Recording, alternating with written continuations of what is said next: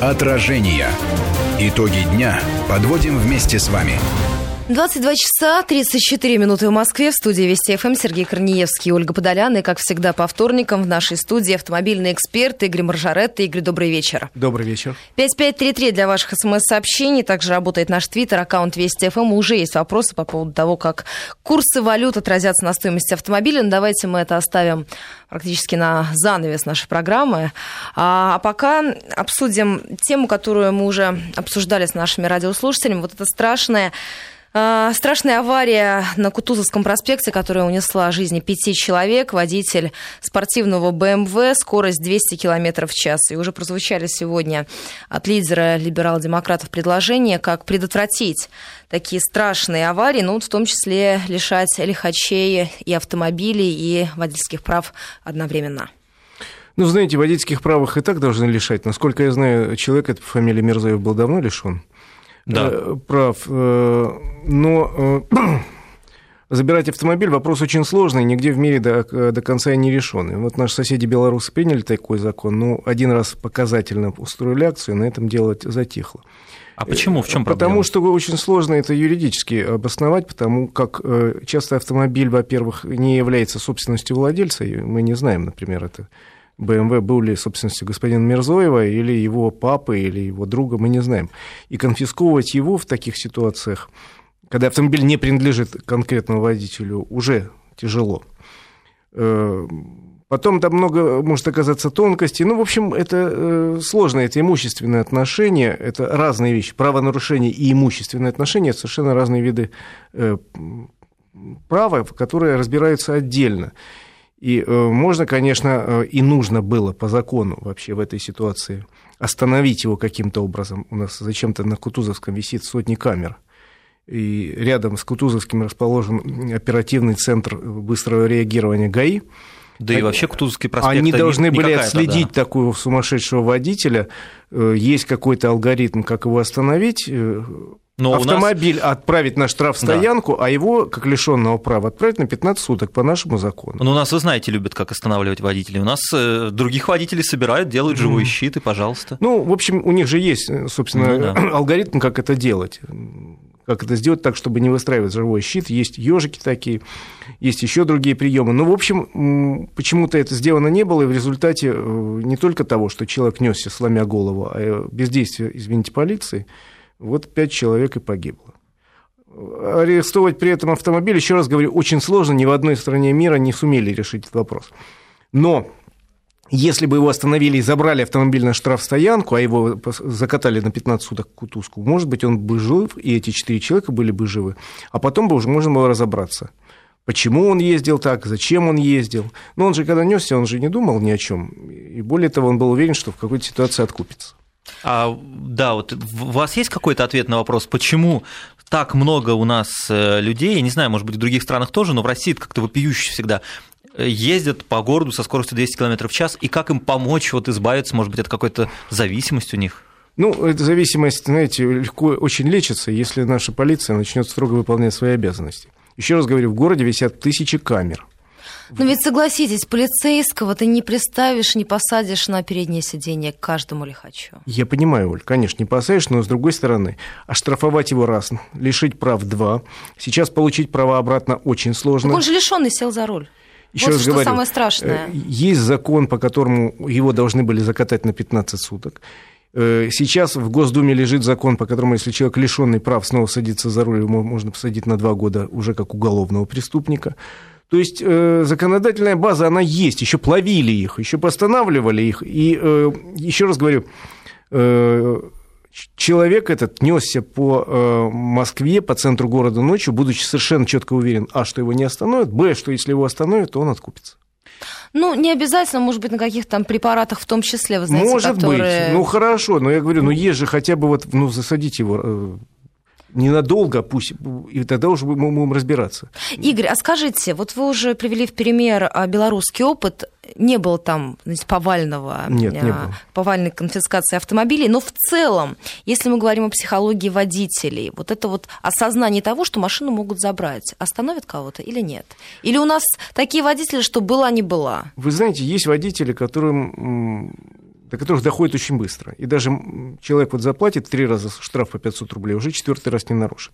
А есть, конечно, категория, она не только России э, свойственна, это во всех странах мира. К сожалению, есть категория людей безбашенных, которых ничем не остановишь. Но с этими людьми надо работать психологом, и с этими людьми надо работать гражданским обществом, тупо говоря, стучать хорошем смысле этого слова, сообщая, что вот я видел, этот человек несется по встречной полосе. Ну, знаете, по встречной 200 я да, не успею номер прочитать. Ну, там есть же ну, не да. только, которые 200 угу. ездят. Есть, э, этот человек поехал пьяный, этот человек э, нагло нарушил, но у нас, к сожалению, даже нет единого телефона пока такого в полиции, куда можно было в любой точке России пожаловаться. Нет такого телефона. Вот чтобы я позвонил и сказал, я видел пьяного за рулем, ну, машина номер такой. А 02 нельзя? Я, вот сейчас у меня была идея, я сейчас думал, как я буду звонить и как я буду... Ну, во-первых, 02, 02 действует только в пределах городов, а за городом не действует. Угу. А во-вторых, э, вы попробуйте с мобильного, наберите 02. Там что-то типа 112, я все время 102, забываюсь. там с а, 102. МТС, там какой-то другой телефон, угу. с Билайна и так далее. Со всех сотовые операторы по-разному станут. Ну, 02 вы не наберете. Угу. И вот кто это объяснил? Потом 02 – это общий телефон, по которому вам, вы будете долго слушать, ждите ответа. Да. Да. О, это грустно. А вы знаете, мне кажется, что останавливает еще и страх. Если я вижу, как мой сосед пьяным садится за руль, ну, я подумаю, звонить или нет. Ну, я, я вот в целом, да, как описываю психологию. Да-да-да, я понимаю. Потому что если у этого соседа заберут права, и он узнает, как сработал этот механизм, но не факт, что он, а, знаете, вот будет такая ситуация, да, фантомас разбушевался. Может быть, всяко в нашей стране, это реальный факт. Но еще раз говорю, у нас пока нету э, стереотипа в голове, к сожалению, что увидев нарушителя на дороге, э, злостного, что надо позвонить и сказать. То, чего есть в голове у любого немца, и за счет чего у них, извините, порядок более-менее на дорогах, в отличие от нас. А вот смотрите, еще новость. Дорожные камеры зафиксировали более 32 миллионов нарушений правил дорожного движения. И это, судя по всему, за все время их работы тут не очень Нет, понятно. я так понял, за этот год. За этот год. 32 да. миллиона нарушений правил дорожного движения. Ну, ну дорожные камеры это что фиксируют? Только скорость. Пока в основном скорость. То есть Хотя у, нас... у них есть и э, сейчас у некоторых камер функции э, проезда перекрестка, есть функции у некоторых проезда э, железнодорожного переезда и так далее. Но в основном это скорость. Ну вот, и получается, что у нас вообще никто не соблюдает скоростной режим. Может быть, надо немножко изменить его, как-то подкорректировать скоростной ну, почему? режим? У нас на самом деле права имеет примерно 45 миллионов человек. Угу. Вот 40 миллионов из них там более-менее ездят регулярно. Да, и вот из да, них 30, и, почти 30 миллионов да. за год, один, э, считается, что за год человек один раз нарушил правила. Ну, это не так страшно. Я думаю, что это, в общем, угу терпимо, тем более, еще раз говорю, большая часть людей, один раз нарушив, нормальных, проскочивших где-то на хорошей скорости под камерой, и получив потом письмо счастья, подумает, почешет репу и начнет ездить может нормально. Быть, мало берут, 500 не так много, может быть, за небольшие нарушения нужно еще больше штрафовать? Нет, Сереж, я думаю, что пока Нормально? у нас более-менее э, штрафы нормальные, чувствительные, и тем более у нас пока более-менее э, сбалансированная система штрафов, в том смысле, что у нас депутаты и разные чиновники все время пытаются придумать отдельно взятый штраф. Там один говорит там, из общественной палаты недавно, давайте введем специальный штраф, лишение прав, очень большой штраф за выезд на тротуар. Второй говорит, а давайте введем там, большой штраф еще за что-то. Ну, каждый предлагает. И получается, вот, вот эта более-менее такая складная наша система штрафов, ее надо перекорежить. Она и так у нас не совсем такая угу. правильная. И часто получается глупость. Вот у нас есть такая глупость, 3000 э, рублей за неправильную парковку, и 1000 рублей за проезд на красный свет светофора. Хотя, казалось бы. Хотя красный свет светофора – это очень опасно, а неправильная парковка чаще всего, ну, нарушил. Ну, если это не на э, пешеходном, пешеходном переходе. Да, да ну, я просто говорю, ну, это не опасно, это плохо, конечно, что человек неправильно. Но вот такие перегибы, когда начинает, вот ведем, давайте за тротуар, там, предлагают 3000 рублей. За то, ну, тогда за красный проехал. свет нужно 6. Тогда надо, повышать, тогда надо всю эту систему перестраивать, Конечно. потому что, еще раз говорю, выдернуть одно нарушение и сделать его, назначить его самым страшным, а остальные сказать, да, как-нибудь переживем, перекрутимся, это неправильно. Да, вот смотрите, еще, еще что Владимир Вольфович предлагает. Я думаю, может быть, он делает выводы из немецкого опыта, где все-таки может быть, и нарушений меньше, но еще и потому, что там есть автобаны, последние заповедники скорости. Да? Есть такая партия. Да, последние заповедники скорости. Вот. А, и он говорит, давайте для любителей быстрой езды сделаем загородную трассу, где можно хоть до 500, ну то есть без ограничений. А это Ну, возможно? Ну, Думаю, что нет. Во-первых, сами немцы очень сейчас спорят, и, возможно, с 2020 года скорость как раз опустят, резко ограничат. А Во-вторых, э, вы знаете, у нас есть скоростные магистрали, где 130 км в час, и есть там хорошие средства безопасности, там барьерка, э, посередине барьерка, справа-слева освещение, там реально э, аварийность, вот на трассе Дон, значит, аварийность Да. ниже, чем на других трассах. Э, А потом для любителей скорости строят достаточно активно у нас разные автодромы. В Подмосковье их два или три уже. Есть То есть, чтобы спустить городах. вот это вот желание. Приходи, заплати немножко денег, хочешь своей машиной, хочешь тебе дадут за другие деньги, и гоняй. Вот это э, правильное да? направление. Игорь, надо прерваться на новости.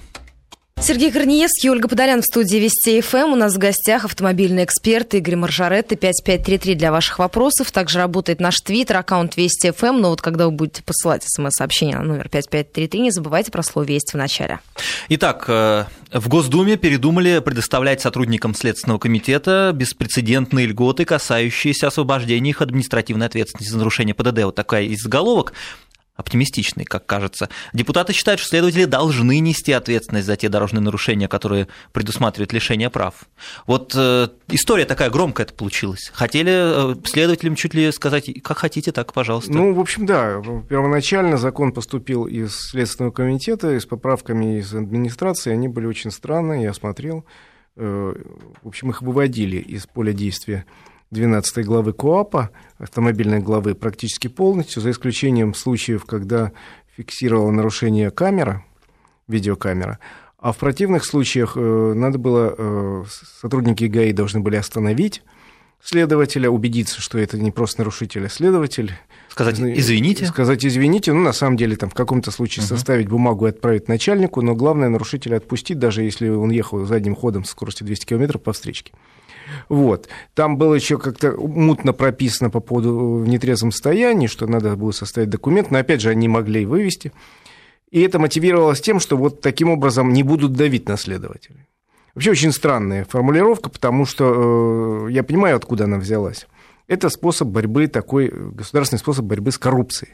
То есть э, некие негодяи, против которых следователи ведут непримиримый бой, подкупают ГАИ, ГАИ останавливают, начинает придираться. Мурыжить, Да, можно мурыжить, э, арестовывать и так далее.